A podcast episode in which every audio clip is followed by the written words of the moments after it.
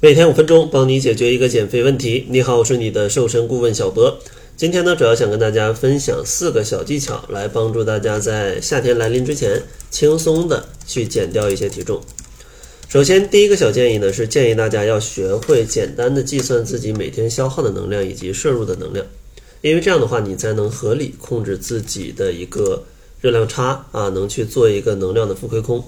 建议大家呢，每天亏空能量呢在三百到五百千卡，也就是消耗减去摄入啊，等于三百到五百千卡就可以了。像消耗呢，可以在网络上或者一些 APP 上面去进行简单的一个数据的填写，它就能告诉你你的基础代谢以及你每天消耗的能量。关于摄入这方面呢，如果一些细致的朋友可以买一些小的食物秤啊，然后来称一下你每天做菜食物的一个生重。然后再去乘以它们的热量，就能得到一个相对精准的一个摄入的热量。如果比较懒的同学呢，也可以去观察一下膳食宝塔，按照这个来跟你的日常饮食做一个对比，然后呢往膳食宝塔的方向去进行一个调整。这样的话也能让你吃得更健康，达到一定减肥的效果。如果呢想要精准一点的朋友，还不想花太多的时间去计算的话啊，那可以在结尾找我们来领取一个定制的方案。我们会帮助你去算好啊，告诉你的情况，大概应该吃什么以及吃多少。第二个需要注意的呢，就是三种常见的错误的减肥方法，希望大家千万不要去使用。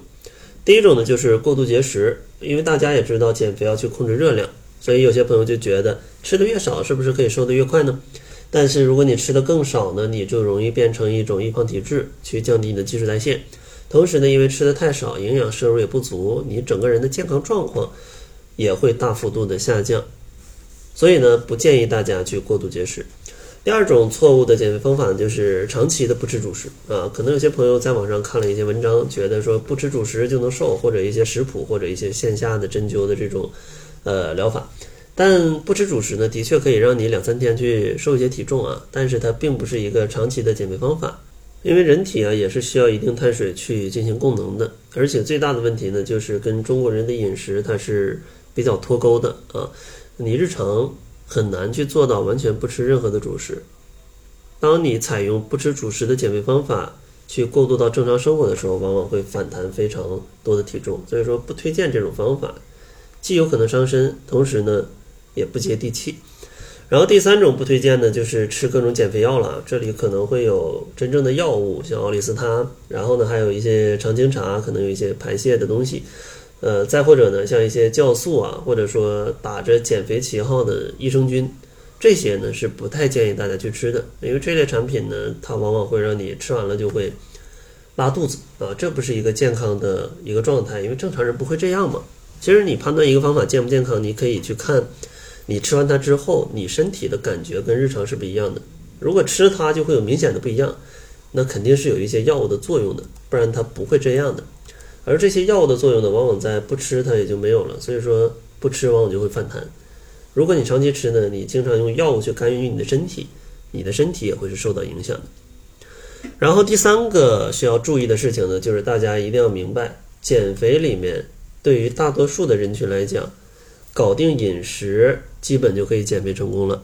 因为减肥真的是七分靠吃，三分靠动啊！你把吃搞定了，基本你离成功已经非常近了。毕竟呢，你想通过饮食去控制三百到五百大卡的热量缺口是非常容易的。可能呢，每餐就减少个四分之一，你就可以了，既不会很饿，热量呢还达到了一个合理的缺口。但你通过运动呢，其实就很困难。所以说，像很多刚开始减肥的朋友，一定是建议你先去搞好你的饮食，不要去说我现在就要去健身房办个卡。啊，那可能既挨累效果也没有调整饮食来的更好，来的更快。然后最后一个建议呢，就是虽然运动它的占比不是很高，但是对于减肥中后期的朋友来说，运动也是必不可少的。因为你通过饮食去控制热量，虽然来的很快，但是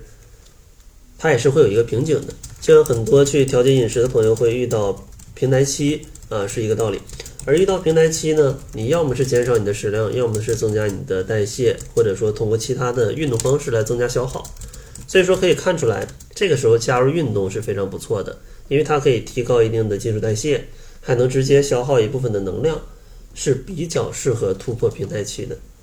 所以说呢，希望大家在减肥的时候，综合的考虑今天分享的这四点建议，其实呢非常的全面。如果实在不会吃的朋友，也可以关注公众号搜索“窈窕会”，然后在后台回复方案，就可以找我们来领取一份定制的适合你的减肥方案，可以照着去吃，然后就可以健康来瘦了。